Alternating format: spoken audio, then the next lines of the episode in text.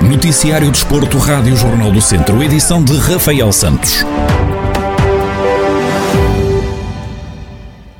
Cristiano Pereira, atleta da Casa do Povo de Mangual, conquistou a medalha de bronze na prova de 1500 metros no Europeu de Atletismo para Deficiência Intelectual, que está a decorrer em Nantes, na França, até domingo. O atleta da Casa do Povo Mangual completou a prova em 4 minutos, 5 segundos e 13 centésimos. João Amaral, o treinador do atleta, fala sobre a prestação de Cristiano. O Cristiano teve até, até aos últimos 400 eh, metros, esteve muito bem, esteve sempre na frente da corrida, atacou a corrida na parte final, mas depois não, não deu seguimento à vez bem até ali. Não teve, não teve aquela coragem de, de, de levar a, o ataque até o final e acabou por ser surpreendido por, pelo ucraniano e pelo, pelo francês mesmo, pelo francês mesmo em cima, em cima da, dos últimos metros finais e pelo ucraniano na, na última volta, o que, o que nesta altura da maneira que o Cristiano está, não, eu não esperava eh, e ele também está um pouco frustrado porque, porque viu que não fez tudo o que devia fazer para, para levar a medalha de ouro para, para Portugal. Cristiano Pereira volta a competir este sábado, onde vai disputar a prova dos 3 mil metros. João Amaral admite que o pódio é obrigatório e que o atleta vai lutar pela medalha de ouro. Vamos sábado ter a prova dos 3 mil metros e vamos tentar aí retificar algumas coisas e corrigir algumas coisas e, e ver se, se conseguimos aí fazer, pelo menos pódio vamos ter que fazer, eh, é quase uma obrigação para o Cristiano, eh, porque ele está muito bem e vamos tentar ver se lutar pela medalha de ouro. João Amaral, treinador de Cristiano Pereira, atleta da Casa do Povo de Mangual, que está a competir em Nantes, na França, onde está a decorrer o Europeu de Atletismo para Deficiência Intelectual.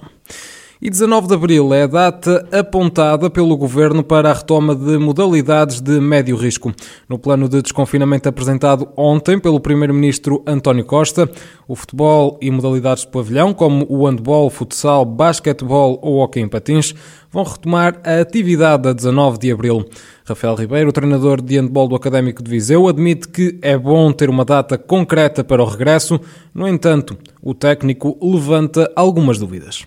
A coisa boa disto, ou desta situação, é pelo menos darem-nos uma data definitiva, não é? Haver uma certeza quanto à retoma. Mas esta data é muito afastada daquilo que a Federação de Handball tinha previsto o início da competição, que era 27 de março, que nós na altura até chegámos a discutir e a falar sobre isso. Ou seja, a minha única questão aqui é perceber em que moldes é que, em que as coisas poderão ser feitas. Se só podemos mesmo ir para o pavilhão dia 19 de Abril, ou se antes disso, os treinos ao ar livre serão autorizados, porque a prática de desporto ao ar livre até 4 pessoas é autorizada a partir de 5 de Abril, acho eu. A partir de 19 de Abril são 6 pessoas. É preciso perceber porque a Federação aqui tem que proteger. Nós já esperamos este tempo todo. Não é por mais uma ou duas semanas que as coisas vão acabar. A Federação, uma data. Agora tem que proteger os atletas e os clubes porque não nos pode dar uma semana de preparação para o início da competição. Tiago Ferreira, presidente do Tramas Hockey Clube, admite que já estavam a contar com a retoma do hockey em patins nesta data, mas à semelhança de Rafael Ribeiro, questiona quando vão poder regressar aos treinos efetivamente era uma data que nós estávamos, já estávamos a contar, porque muito recentemente tivemos uma reunião com a Federação Portuguesa de Patinagem, os clubes de, que, que, que, participam no Campeonato Nacional, e foi-nos transmitido eh, e até, e até enviado o, o, novo planeamento que teria início dia 18 de abril, domingo. No caso, ontem o, o Governo apresentou a data de, de reabertura para 19, segunda-feira. Provavelmente vai haver aqui um pequeno ajuste de, de, de, calendário, mas era uma data que nós já estávamos, já estávamos estávamos a contar. No entanto, ainda existem algumas dúvidas, como por exemplo, como é que podemos iniciar um, os treinos, não é? Para, para, para começar com a competição. Uh, sendo que a competição pode começar a 19, uh, temos todas as expectativas que, que provavelmente a partir do dia 5 de abril possamos começar com os treinos uh, para, para estarmos minimamente preparados para, para a competição. A 5 de abril poderão ser praticadas as modalidades de baixo risco, como é o caso do ténis ou do ténis de mesa. Já a 3 de maio, o Governo vai autorizar a prática de todas as modalidades desportivas. E o Viseu 2001 tem deslocação à Casa dos Leões de Porto Salvo no próximo domingo, em jogo a contar para a jornada 25 da Primeira Divisão de Futsal. Renato Costa, comentador da Rádio Jornal do Centro, faz a antevisão ao encontro e admite que os vizienses vão ter um adversário forte pela frente. Vai ser uma deslonga extremamente difícil e complicada, eh, num pavilhão sempre muito difícil, com o adversário muito forte, eh, mas eh, o Visa 2001 tem obviamente a intenção de, de, fazer um bom resultado, de pontuar e de continuar na corrida eh, pelo, pelo pódio, pela, pela corrida na manutenção nos oito primeiros classificados, para tentar sustentar a sua posição nesses primeiros oito classificados. O Viseu 2001 é quinto classificado na primeira divisão de futsal com 40 pontos, menos dois que o Leões de Porto Salvo, que está um lugar acima no quarto posto da tabela classificativa. Os dois conjuntos medem forças no próximo domingo, pelas seis da tarde, em Oeiras. E na Primeira Liga de Futebol vamos recuar a 2019, quando o Tondela recebeu e venceu o Sporting por 2-0.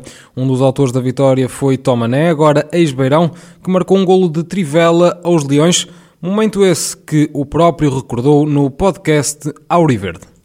Lembro-me sempre, não é? Porque é um golo, um golo bonito, é um dos mais bonitos que fiz, diferente pelo mediatismo, não é? Contra o Sporting. Foi um gol importante, uma vitória ali que foi muito importante para nós, salvo erro 2-1 e, e, pronto, lembro o golo, o golo foi, correu muito falado durante, durante a semana, foi, foi um golo, foi um golo, lá está. Depois foi considerado o melhor golo da época, acho eu, e foi um muito importante. Importante pela, pela vitória, que, que não é fácil, uma equipa grande como, como é o Sporting, mas que, que, que, me, que me vou lembrar e, e, e muitas das vezes vejo o vídeo do gol porque é um gol, é um gol que, que, que me orgulha muito e, pronto, e, e, e, foi, um, foi um gol importante. Sobre o confronto marcado para amanhã, Tomanente vê dificuldades para o Tondela, contudo acredita que a vitória é possível para os Beirões, tendo em conta as últimas exibições com os grandes. Eu acho que, que é um jogo difícil para, para o Tondela contra um Sporting que este ano está muito bem, que está diferente, não é? Está mais, eh, mais compacto, mais defensivamente muito forte e é uma equipa diferente. Por isso também tem os pontos que tem uh, em relação aos seus rivais diretos. Vai ser um jogo difícil, mas o Tondela nos últimos anos contra as equipas grandes tem mostrado uma boa imagem, contra o Sport ainda, ainda mais. Penso que, que, que as coisas podem acontecer. O avançado Tomané e jogador do Tondela a fazer a projeção para o encontro do Tondela Sporting, que está marcado para amanhã no estádio João Cardoso às oito e meia da noite.